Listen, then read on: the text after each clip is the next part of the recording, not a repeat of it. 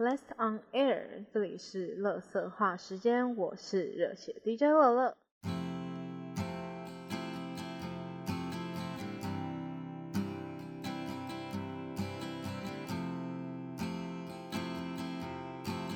我前几天更新了我的电脑，然后我的喇叭跟我的麦克风全部都要重新设定。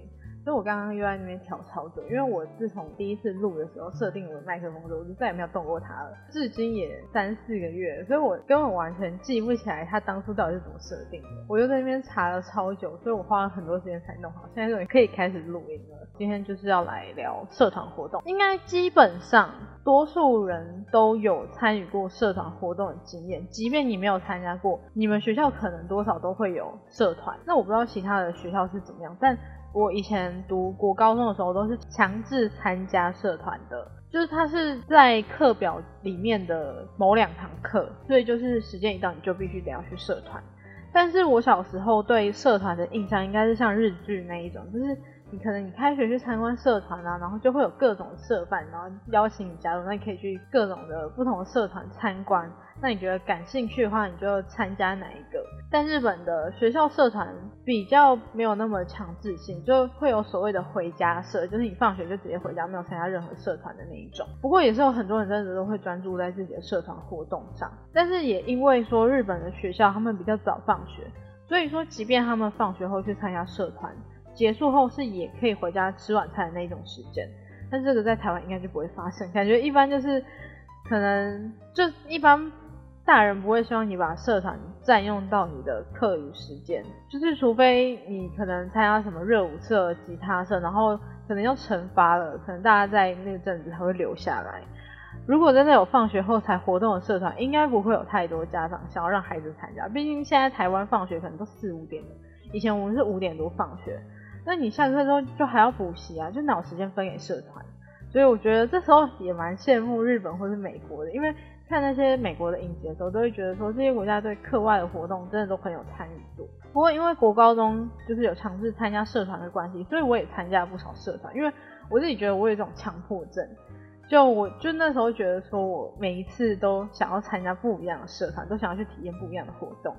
然后除了参加社团之外呢，有时候社团办一些活动也有参与过。所以呢，今天就是要聊聊。以前我在社团发生的一些事情跟一些回忆啊，先来讲国中的部分哦。我国中、高中都是念同一间啦。国中部的时候是管的比较严格的，像是社团的选择的话，可能就没有高中来的多，活动也不像高中一样，就是会比较无趣一点。比如说有一些社团可能国中有的，通常高中也会有，但是可能国中的就没有那么有趣。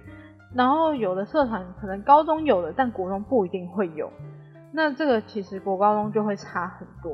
不过现在回想起来，感觉可以从我参加过的社团去回想我当时的喜好。当时我国一的时候参加是街舞社，然后当时也是刚开始追韩国的偶像团体，所以在国一的新生训练的时候有那个社团表演，就有看到学姐跳的泫雅的歌，所以当时就找了几个比较好也对跳舞有兴趣的同学去参加街舞社的甄选。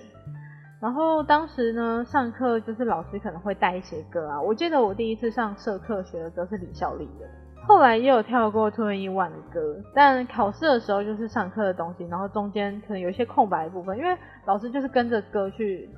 呃，有时候可能是比较 free 的下去编，他可能教完这一段，他又会跳下一段，然后中间就会有一些空白的地方，那就会让各组去协调，就是我们开学的时候就会先分组了。所以就让各组可以去自己发挥啊，freestyle 之类的。就是我当时有找了几个同班的同学，然后跟几个学姐一组。所以那时候我们就想说，那不如就交给学姐去做。那当时因为同组的学姐她们很喜欢 shiny，所以我们每次 freestyle 的部分都是偷渡 shiny 的动作进去的。到了国二的时候，因为跟同学很常买一些少女漫画哦。讲到这边，今天啊，我就看到那个梦梦，就少女漫画月刊。他们就说，因为他们其实几年前就已经把实体的月刊就停刊，改成电子刊物的方式。可是我今天就看到他们说，他们的电子刊物就决定要在今年的十二月二十五号停刊了。我就觉得天呐，我的童年回忆嘛，虽然我是国中才开始买的，就是我以前回忆又少了一个，我真的觉得蛮可惜的。虽然说在梦梦的实体刊物停刊之前，我就已经没有在买。应该说我其实买了蛮长一段时间，我从国一开始买，然后一路买到高二，后来高三的时候，因为可能就是学测的关系，在一个很突然之间，然后自己也毫无意识的情况下，就中断了这件事情。毕竟那种连载漫画中断一段时间之后，就也不知道他在演什么，所以我就加上也上大学，所以我就。也就没有再买。不过我还是有留，因为它每一期都会送一些赠品，会留着用啊。因为有一些是蛮实用的东西，甚至有一些漫画我还蛮喜欢，然后它可能出单行本的时候我也会买。所以我就觉得梦梦这个对于少女来说非常重要的一个回忆啊，一一定有很多人都会买。甚至我很小很小的时候，从我姐那时候她就有在买，她有时候还会送我一些就是梦梦送的东西。以前的。铺路超级高级，然后到我那时候可能可能就是受限到可能物价上涨啊，还有一些经费的问题。就除了他他们刊物有调整过之外，然后可能对于附录的品相就没有那么的没有那么的多元，没有那么的精致。但它终究就还是一个回忆啊！小时候就最喜欢那种拿着一大本的少女漫画在那边看。虽然说我现在。再回去看，我也觉得我已经没有少女心了，但真的很喜欢。好，反正那时候就是因为梦梦的关系，很喜欢看少女漫画，而且小时候我家是有开那个租书店，会有一些漫画小说，所以我其实小时候看了很多漫画，也很喜欢看漫画。当时因为我想要学画漫画的关系，我就进了漫研社，就漫画研究社。其实一开始我们是在日文社跟漫研社中间犹豫，本来是选日文的。可是那一年呢，就是学校的选设系统它就出了一点问题，就很莫名其妙把一堆人全部塞到高尔夫球社，我 就是那个苦主之一。我当时就因为高尔夫球社是要自备球具的，然后我那时候就想说，我到底哪里哪里去升高尔夫的球具，我也不会，就是我就算为了这个特别去买，我之后也不会用啊。看到那个选社出来，我就觉得说，哦天哪，我的我的国中国二的社团生活就是完蛋了。但是后来就是发现说，因为选选设系统的关系，所以呢就变成说高尔夫球社爆满。因为高尔夫球社它是需要去校外的球场的，所以它会有限人数，就是要限那个车子的人数。那就是因为爆满的关系呢，所以就很多人都被叫到学务处去重选。也因为这样，我们才有机会选择进去漫研社。然后进去的时候，真的就是在画漫画。我印象比较深刻的是，那时候我们会出一个叫小报的东西，它就是每个人要交一张 A5 大小的图跟自我介绍，所以我有段时间，然后就会把所有的成员的都汇集在一本，就是弄成一本小本本，所以有一阵子我就很喜欢拿漫颜色的小报来看，就会看说，哎，大家喜欢什么漫画，然后大家的画工怎么样。当时我也会买 AKB48 的漫画看，就是 AKB 四十九恋爱禁止条例，因为很喜欢 AKB48，所以对于那个漫画对我来说，就是我每个礼拜也不是每个礼拜，就每次社团课的时候，我定我都一定要带去看，然后甚至上课的时候，我也都是在画里面的图跟人物比较多。就认真讲活动的话，因为其实在以前在街舞社是没有参加过什么活动的。当时我的就跟我一起进去的那个朋友呢，他就很想要 cosplay，他很想要出脚。但是他自己一个人又会怕，所以他就找了我一起。那因为我也没有体验过，所以我就想说，好吧，不然我就陪他一起，就租了 cos 服。那时候还就是小小的争执了很久，因为那时候我朋友他想要出那个犬夜叉的桔梗，可然后我就想说，那不然我们就一组啊，你出桔梗，然后我出阿里。可是他说，因为他觉得阿里穿的衣服太太普通，这样只有他穿的 很奇怪的话，又又很不 OK，所以他就希望我可以出一个就是一个奇装异服一的。后来就因为我，虽然说我从小到大很喜欢的一部动漫就是死神，所以我就选了死神的朽木露琪亚。因为死神的呃死神的鞋子真的是太难走了，我当时走没有两下，还差点从楼梯上摔下去。我那时候还听到有人窃窃私语说，哎，有一个路痴还跌倒了，然后我就心 心里觉得干，好丢脸的。虽然是没有，但那时候就是不小心拐到，脚超痛，所以我穿了一个早上就换掉了。后来。即便我穿着 cos 服，我还是一直待在教室休息。现在觉得还蛮浪费钱的，因为租一套服等于是我一个礼拜的饭钱。到了国三呢，我终于如愿的进了日文社，这对一个一直都很喜欢日剧的我来说，算是一个心愿吧。也意外发现当时一个还不错的补习班同学他也在，所以我们那时候就使了一点小伎俩，其实也没有怎样，就是老师问说有没有人要当社长，或者有没有人要推荐，然后他就推我，然后又问说那有没有要推副社长，然后我就推他，然后。老师还就是说，你们现在是把日文社当你们自己家是不是？反正我们就这样当一个当了社长，一个当了副社长。日文社就其实也没有什么特别的，就每个礼拜都要上课嘛。社长的工作呢，副社长的话就是要去拿社团日志，然后写说，哎，这一节上课在干嘛，然后给老师签。社长呢，就是要在上课的时候，然后用日文喊起立敬礼。所以就是当时我日文用最多就是起立敬礼。反正日文社就真的就是在上课，就学日文。顶多的话就是那时候校庆前有一个静态社团的成果展。然后当时我就跟副社长一起做海报，其实就也是老师委托我们做啦。而且那时候我已经国三了，就是要准备机测的时候，然后当时也就是模拟考啊，考完可能就要考段考，就是都卡在一起，所以其实真的没有什么时间。然后那时候老师就直接打电话到我家来，就是跟我谈了一下这个做海报的一些事情。他当时就开了一个 deadline 给我，就问我说：“哎，那你这个时间有没有办法交？”我说：“那能不能延后一点？因为在这之前有一个断考。”然后他就跟我说：“哦。”对啦，就是读出来是比较重要嘛。我想说，如果你国二的时候跟我讲这个，我可能还会答应你。可是我那时候国三，我要考机测，哎，觉得说，哦，真的是有点心累，因为我觉得当时跟那个老师有点处不来。但是我后来也是蛮感谢他的，因为后来高一的时候，我去面试了一个，当时我们有一个日本的姐妹校，然后那时候他们要来我们学校参访交流，当时就有需要找很多的日语志工。当时我就会面试，但其实社团的日文课是没有办法学到非常多日文的，加上前面都在学五十音，可是因为五十音就是我本来就会的东西，就等于说我上了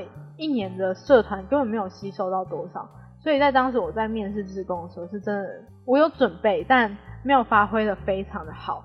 所以当时我就觉得可能没希望了。可是可能因为他之前教过我玩，就是他对我有印象啦，最后就还是给了我很高分让我过了。就是算我蛮感谢他的一部分。虽然我以前国中在社团的时候，我是真的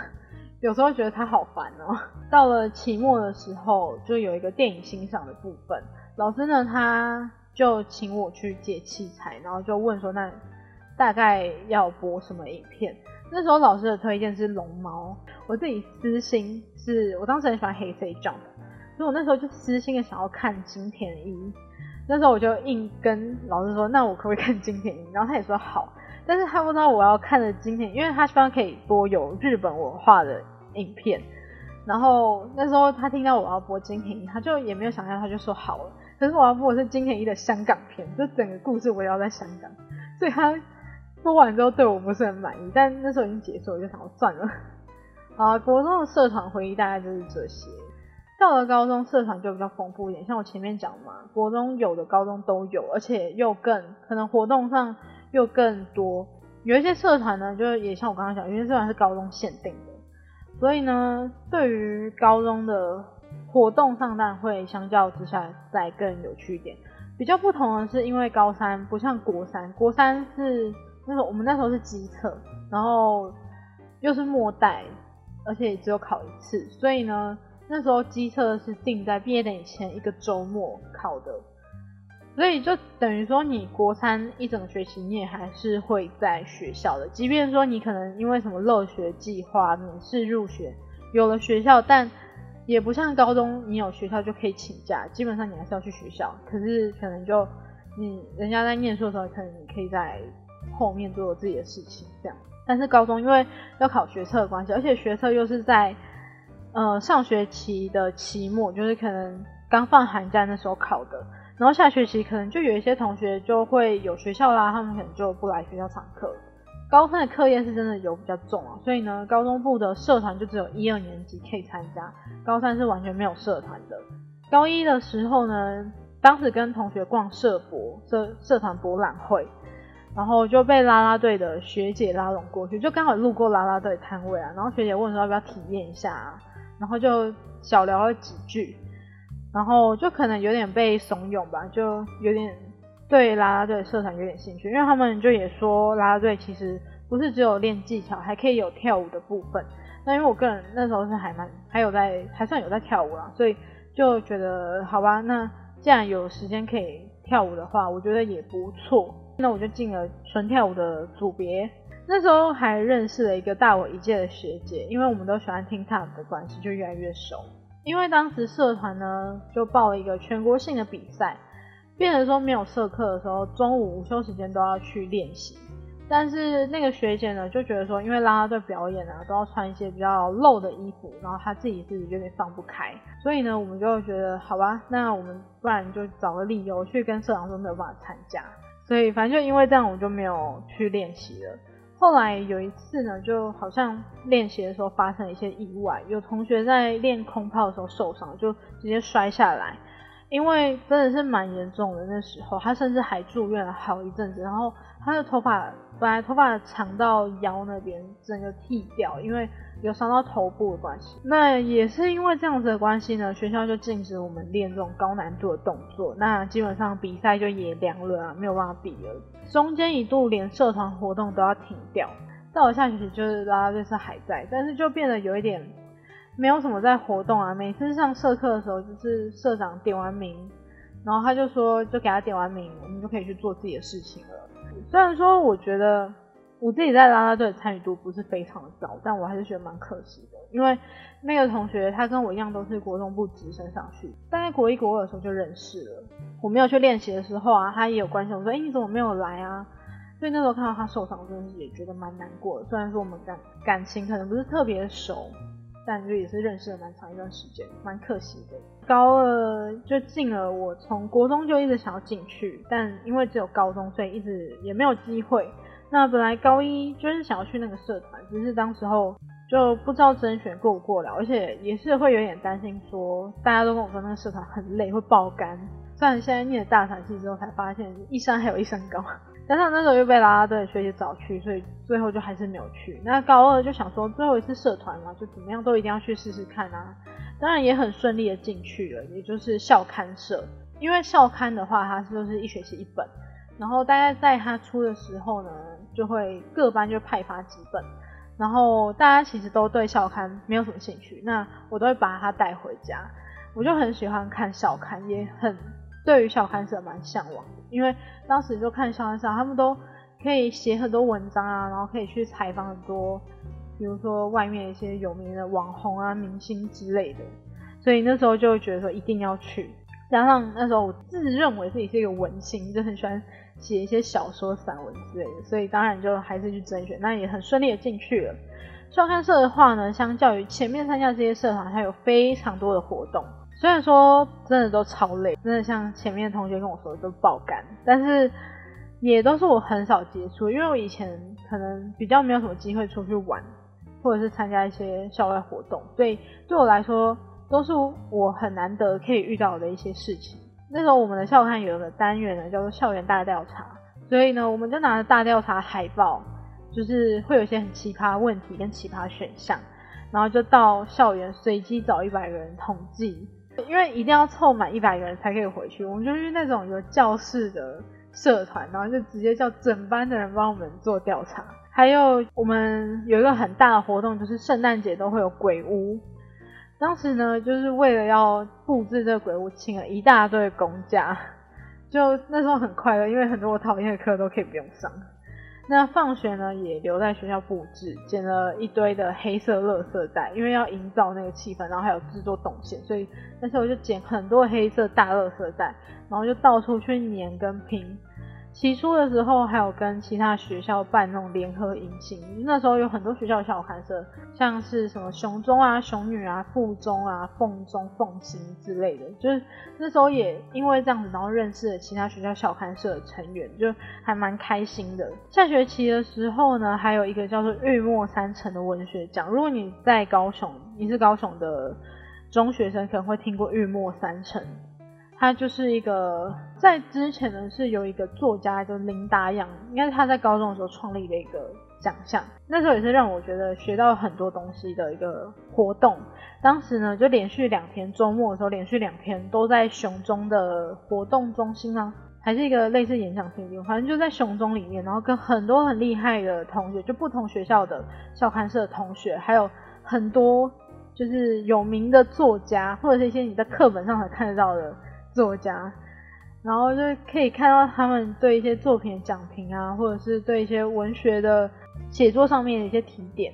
所以那时候就觉得天啊，这真的是一个超级梦幻的活动。比起活动，我觉得最有成就感的，当然还是每学期校刊出来的时候，就是你拿到实体的那个感觉。不论是他上面刊登的自己的呕心泣血的作品，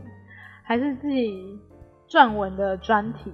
都会让当时我觉得很感动，因为真的都是爆肝。印象最深的是有一次我们，因为我们学校都会有那个歌唱比赛，当时我们就分了好几组去采访歌唱比赛得奖的同学。事后呢，我采访的那一个组的主唱。他就看了我写的采访稿，他就毕业典礼那一天，他还特别跑来私讯我，就私讯我脸书，然后跟我道谢，然后就给我一连串的就是感言啊，跟加油。我那时候就觉得内心非常激动。所以认真说起来，校刊社绝对是我在道明的时光里面最开心、最喜欢的社团生活。反正就也是因为在校刊社的关系，确立了我当时对于大学科系的方向。对。算是对我来说收获蛮多的一年吧。后来呢，反正高三没有社团嘛，那接下来就到大学。应该说上大学前呢，可能看很多什么电视剧啊，然后就觉得说应该要玩玩个社团，然后才会觉得比较热血。就觉得反正呢，就大学生，你刚进大学的时候一定都会有一些憧憬，然后可能还会有人就列了一堆清单，说什么哦没有做过这些啊，你不要说你不要说什么你读过大学，然后。后来真的读了大学，读了几年之后再看那个清单，真的觉得是乐色，真是乐色，比我 p o c k e t 还要乐色。回想我大学的几年，我大概加入过三个社团，可是都待不久。就认真说，我在每一个社团参与的时间，比如说有去社团活动的时间，真是五根手指头数得出来。真的就想到我前面讲那个日剧里面的回家社，才发现我到大学变成回宿舍。大一的时候呢，就进了热舞社。本来其实就也没有到不喜欢，但当时就遇到一些状况吧，像是大一住的宿舍，因为是公共卫浴的关系，社团结束是九点多，在那个时间呢，浴室也差不多就这时候人最多，就九点多十点多那时候，所以每次社团结束回去的时候呢，就刚好遇到。就可能没有办法马上洗澡，可是你就会因为你跳了两三个小时的舞，而且因为我们学校在山上，从社团活动的地方回到宿舍是有一段上坡的，就又会流更多汗。加上我又是个特别会流汗的人，每次回去宿舍的时候，你当然会想要赶快冲澡啊，不然黏黏的就很不舒服。可是就因为那个时段人最多，你又不一定能排得到浴室，所以就会觉得有一点麻烦。但因为每天社团呢练的武功不同，那我当时候学的是 hip hop，它刚好呢又是在礼拜四的晚上，当时我的课表呢是礼拜四下午是没有课的，所以呢有时候就会想要，比如说出去玩啊，去市区逛逛，那时候才大一嘛，都会想要出去玩。那如果要参加社团的话，可能很早就要赶回来，就会觉得有一种压迫感，没有办法放心玩的感觉。就因为这样的原因，热舞社就只有去了几次，就没有再去过。跟我同年纪的堂弟。他也是在热舞社，然后那时候看他发一些热舞社文，就觉得嗯，他们有一个自己的小圈圈，有一个外人难以接近的气场。那我自己就是觉得自己跟那样的气氛不是很合，所以其实还没有去一个月，我就觉得兴趣好像没有那么，就是觉得说相比之下，还是觉得我自己待在房间对着镜子或是电脑影片自己练习我想要练的东西，可能比较轻松一点。虽然没有人教我会，相较之下会比较辛苦，但我就觉得比较轻松，比较没有压力。后来呢，到了大一下，因为我转去大传系的关系，我就进了大传系，呃，不是大传传院的电台。然后大二呢，就跑去当宿舍的宿舍干部，加上大二呢，就是必修课最多的时候，要拍什么微电影啊，那种广播的东西，超级无敌累，所以基本上大二真的没有时间玩社团。然后，哦对，讲到宿舍干部，我就觉得宿舍干部的生活真的可以做成一集，我超多事情可以分享的。那大三呢？虽然说卸下宿舍干部的职位，但是呢，接了电台的干部。可是那时候就觉得，刚开始卸下那个宿舍干部嘛，就不用每天都要待在宿舍里面，觉得多了很多。可能那时候会觉得多了很多时间，加上那时候又开始把柯南啊拿出来看，所以就也又开始画画了，手感就已经没有像以前的时候那样子。所以当时有去报漫研社。进去之后呢，发现哦，原来活动真的比我活动的时候还要丰富。除了有画画课，还有日文课，还有就是可能礼拜一是电影欣赏，礼拜二画画，礼拜三日文，然后期末还有什么歌谣季，可能会有类似像唱卡拉 OK 的那种感觉。不过除了日文课之外呢，我几乎都没有参与到，因为当时忽略了一件事，就是即便我不是宿舍干部了，但同时呢，我也接下了电台的干部，就是新的工作。那因为电台干部就是很多事情都必须要亲力亲为，不像以前可能只有要需要上教育训练的时候才到就好，就变成说我常常需要花很多时间在这上面，甚至有时候可能在电台一待就是一个晚上，可能回到宿舍都已经十点十一点了，但才正要吃晚餐，那就因为真的蛮累的，所以其他的空闲时间就会比较倾向于待在宿舍休息，基本上连出去玩呢也都不太怎么，除非真的有一些事情必须要出去，不然基本上不会没事跑出去玩。那之后因为要忙毕制的关系嘛，就更没有时间了。不过因为当时就是我加那个蔓延社的赖群组，然后教日文的老师，就他们有在外面请一个老师，他都会把每一节课的讲义呢就发到赖上面。所以即便我之后不能常常去上课，我也多少都会把赖上面的讲义载下来，就是稍微看一下来学。最后呢，应该是大四的时候，当时在。d c a r 的校板上面看到有人要成立汉服社，算是汉文化的传统服饰，好比韩国有韩服，日本有和服。那因为我很喜欢古风的东西，加上当时参加的目的呢是说，因为他们会规划一个类似，比如说彩街吗？我不知道那个要怎么称呼，反正就是穿着汉服到街上，或者是出去外拍。那时候就想说，如果办那个活动啊，也许我可以去研究说那。这个妆要怎么画？或许我可以帮他们画，或者是我可以去多多少学一点，或者是我可以去做一些摄影的记录那一种，就可以多拍一点东西吧。然后或者是拍一个拍一个影片啊，拍一个 vlog。所以呢，就想说，不然就去看看参加联署。一开始是只有在 line 上面有群组，差不多期末的时候才开始有一些社团的活动。但那时候因为毕制的关系，真的是忙到除了开会，就是跟毕制的人开会，去学校上课，还有回家，基本上除了这三件事情，我根本不会想要在这之外的空间再踏出宿舍。哦，还有吃饭，汉服社的活动，就是社团活动，我也都没有参加，我就只有挂名在 LINE 的群组跟他们那个名单上面。下学期，也就是今年，就因为遇上疫情的关系，所以汉服社的活动就也暂停了。那基本上这是一个我完全没有参与过，就有点像幽灵社员的一个社团。社团的生活大概就是这样。认真说起来，大学社团，我一直用可能我很忙、我很累去当借口，但我觉得认真回想的话，大概也只是我对那些事情，就是那些事情对我来说没有喜欢到可以。让我愿意付出时间跟心力吧，就我宁可休息，我也不想要，我也不想要参加这些活动。那也可能是因为大学活动基本上都是凭自己的意志自由参加，比较 free，时间也相对活动的时候更自由，所以就更清楚说自己真的自己真正想要做的事情是什么。可能自己想要参加的不是社团，而是把这些时间花在做自己喜欢做、自己想做的事情。那也就只是刚好我喜欢的事情不在社团里，所以社团对我而言反而就不是大学中那么不可或缺的。所以讲到这边，我也是想要对一些可能对大学很有憧憬的，或者是一些呃小大一说，不要看到网络上跟你说，或者是电视剧跟你说，大学一定要做过什么，一定要怎么样怎么样才对。就是我觉得大家都长大，都是成年人了，就是要有一点自己的。自己的意志，然后你要知道说自己想要做什么，即便他可能跟公版上面的大学必做的那些 tips 不一样，但只要你自己喜欢，你真的想要做，我觉得那个时间就是值得。不然你如果真的不喜欢、没有兴趣，可是你硬去做，就只是觉得想要图个一定要做过这件事情才算是有念过大学的话，那其实很没有意义，就很浪费时间。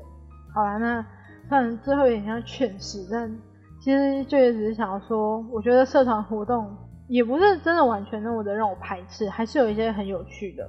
无论是高中还是大学，我都有收获一些蛮不错的体验。所以我觉得，如果你真的有对什么社团啊感兴趣，真的就去玩玩看吧。毕竟你如果现在不去做的话，你以后出社会也没有时间有这种体验。